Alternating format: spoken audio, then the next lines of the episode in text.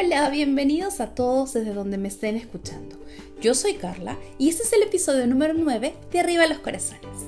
Si eres nuevo por aquí, muchas gracias por haber llegado y te invito a que me acompañes en el tema de hoy y también a seguirnos en tu plataforma de podcast favorito.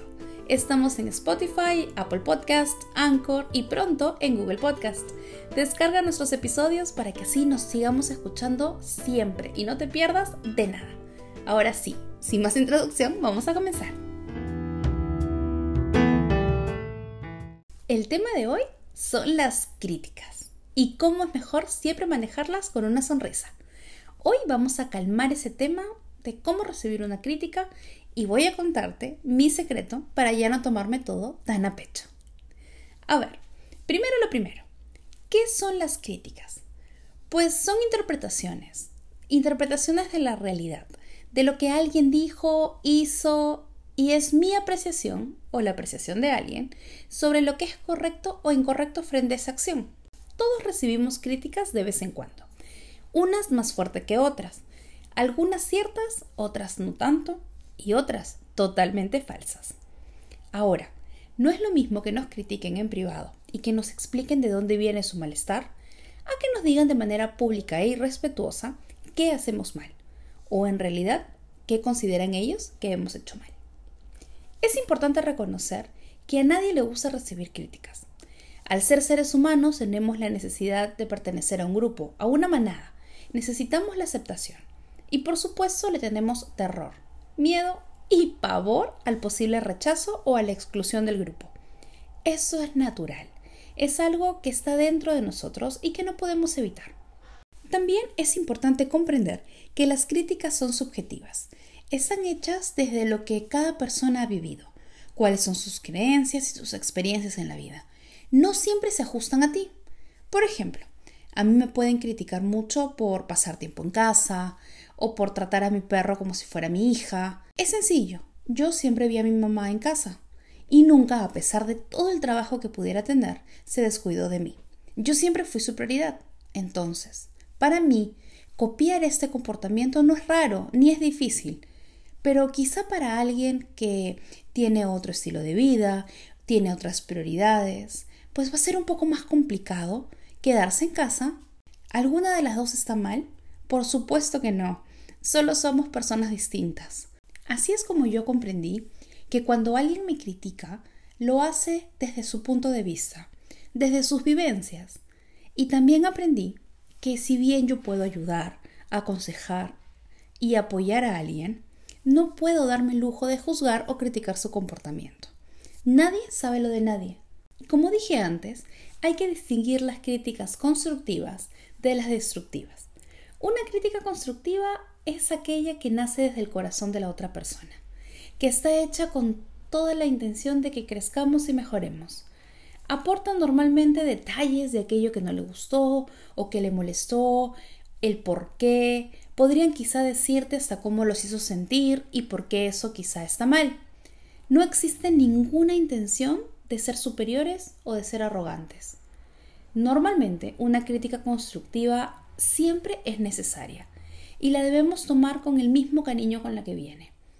No somos perfectos. Todos tenemos muchísimo que cambiar. Por otro lado, la crítica destructiva viene cargada de agresividad, de rabia. Te van a decir la supuesta forma correcta de hacer las cosas, que no es nada más que lo que ellos consideran correcto. No busca que mejores, ni te da opciones de cómo ayudarte. Simplemente apunta lo que hiciste mal y sobre eso da vueltas. Podrían usar palabras feas o hasta cosas que te puedan herir. Es muy importante que tengamos un estado mental óptimo que nuestra mente esté sana, que vibremos muy alto, para que las críticas no nos desmoronen ni destruyan nuestra autoestima. Debemos estar seguras de quiénes somos y lo que valemos. Cualquier error cometido es solo eso, un error, y todo se puede mejorar. Para mí, la mejor forma que he encontrado para afrontar una crítica es con una sonrisa. Me costó, uff, muchísimo, porque yo sí me tomo las cosas personal o me las tomaba. Entendí que cuando alguien critica de manera destructiva, habla más de esa persona que de mí. Entonces, aunque me duela, sonrío. Ese solo gesto le avisa a mi cerebro que estoy bien, que debe estar feliz. El poder que tiene una sonrisa es increíble. Es un lenguaje universal y atrae más felicidad. Es increíble lo que una sonrisa cuando recién nos despertamos puede hacer por nosotros. Aunque tengas sueño, sigas con pereza y no quieras despertar, mírate al espejo y sonríe. Tu cerebro va a hacer lo demás. Oblígate a sonreír. Cuando veas a alguien asustado o triste, luego de ayudarle y escucharlo, muéstrale una sonrisa. Vas a ver cómo va a cambiar su día. Por ejemplo, cuando un niño pequeñito ve un libro, un dibujo, con una cara sonriente o con una sonrisa, dirá que esta persona está feliz. Pero es un dibujo, no hay una historia. No sabemos qué está pasando, no sabemos realmente si este personaje está feliz. Lo mismo pasa con nosotros. Nuestro cerebro funciona por señales. Enviémosle siempre una señal positiva. E hará todo el resto. Finalmente, quiero traer algunos tips que estoy segurísima que nos van a ayudar a enfrentar mejor las críticas. Tip número 1. Agradece y calma. En el momento de una crítica es muy difícil batallar contra nuestro ego. Este nos va a jugar en contra. Lo están hiriendo, le están diciendo que hay algo que no hizo bien. Entonces vamos a reaccionar. Es natural. ¿Qué va a pasar? Pues nos vamos a molestar y algo podría salirse de las manos. Entonces, lo mejor es agradecer que alguien se haya tomado la molestia y el tiempo de hacerte ese comentario. Gracias por su interés. Dile que lo vas a evaluar, que no te habías dado cuenta y te estás llevando la tarea a la casa. Tip número 2. Evalúa la crítica. Cuando ya estemos solos, hay que reflexionar sinceramente para saber si lo que nos dijeron es correcto o no. ¿Tenían algo de razón quizá? Si la respuesta es que sí, entonces ya no solo tenemos tarea para la casa, sino debemos apuntarlo en nuestras metas para mejorar. Quizá es un comportamiento aprendido desde niño y no nos damos cuenta y solo sale naturalmente. Por ejemplo, a mí desde niña mi mamá me decía que no debía responder, que si estaba molesta no debía gritar. Entonces, cuando crecí, no solía responder cuando alguien me llamaba la atención o cuando algo no me gustaba. Entonces aprendí a sacar todas mis emociones por la cara. Hago caras por todo. Se nota al instante si algo me molesta o no me gusta. Me tengo que obligar a no hacerlo, porque en innumerables ocasiones la gente ha malinterpretado mi cara pensando cosas que no son o que alguien me cae mal, o que he reaccionado feo ante esto, o que estoy molesta, o voy a decir algo malo, cuando simplemente quizá la idea que están exponiendo no es de mi agrado, pero mi cara decía todo lo contrario. Tip número 3. Pon límites. Ponle límites a esos criticones cotidianos, a esas personas que día a día andan diciendo cosas de ti o de otras personas, lo que les parece mal, por dónde deberías ir. Basta. Recuerda que tú pones los límites y tú decides cómo sentirte frente a lo que digan los demás. Ponga el pare. Recuerda, siempre educada, pero di basta. Díselo así, directamente si es necesario. No estoy dispuesta a tolerar tus críticas. Basta. Recuerda, no recibas todo lo que te lancen. Tú eliges. Tip número 4. No dejes que esto se difunda. Si hay algo que alguien te quiere decir, es mejor que sea personalmente.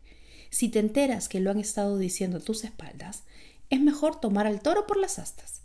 Busca a la persona, enfrenta el tema, siempre con mucha educación y cariño, pero no permitas que tu imagen o tu nombre se manchen. Habla con esa persona, dile lo que sucedió y arregla las cosas. Esa es la mejor manera de buscar una solución. Si la otra persona continúa, pues entonces tú ya no prestes atención Sigue con tu vida e ignora. Cuando te vuelvan a tocar el tema, solo di que tú ya lo arreglaste, que lamentas que la otra persona no lo haya podido pasar y punto. Cierra el tema ahí y olvídate. Tip número 5. Actúa con el corazón. No dejes solo que tu razón mande en todo esto. Es importante siempre reconocer lo que sientes. Es normal que te sientas herido, que duela, sobre todo si esta crítica viene de un amigo o una persona que tú quieres y consideras mucho. Pero entonces es aún más importante que estemos atentos a cómo hablamos y respondemos, siempre con sinceridad y con tus sentimientos reales en la mano. Busca la manera de entender por qué sucedió esto. Quizá esta persona en vez de gritos y reclamos necesita ayuda y está afrontando un momento feo y difícil en su vida y por eso ha reaccionado así contigo. Hasta podríamos salir ayudando a alguien. Tip número 6. Este es el más difícil para mí. no tomes las cosas como algo personal. Lamentablemente algunas personas critican y hablan para proyectar sus propios problemas. No te lo tomes como algo personal. Tú sigue con tu vida, olvídalo, acepta que ellos son así y que no van a cambiar. Tú, con la frente en alto, sigue adelante. La lección de hoy es que debemos enfrentar las críticas de la mejor manera, siempre con una sonrisa, siempre desde el mejor lado y positivamente. Que nada ni nadie dañe tu autoestima. Recuerda, tú eliges lo que entra en tu mente y sobre todo en tu corazón. Y pues eso ha sido todo por el episodio de hoy. Yo soy Carla y esto es Arriba los Corazones. Si te gustó el contenido, compártelo por favor y no olvides dejarnos tus comentarios en Instagram y en Facebook. Nos encuentras como Arriba los Corazones, el podcast. Cuéntame por favor qué opinas, qué te pareció el tema, si te gustó, si no te gustó y qué otros temas quisieras que toquemos aquí en el podcast. Nos escuchamos en el próximo episodio. Les dejo un besote digital. Cuídense mucho. Recuerden, lávense las manos y nos vemos la próxima semana con más.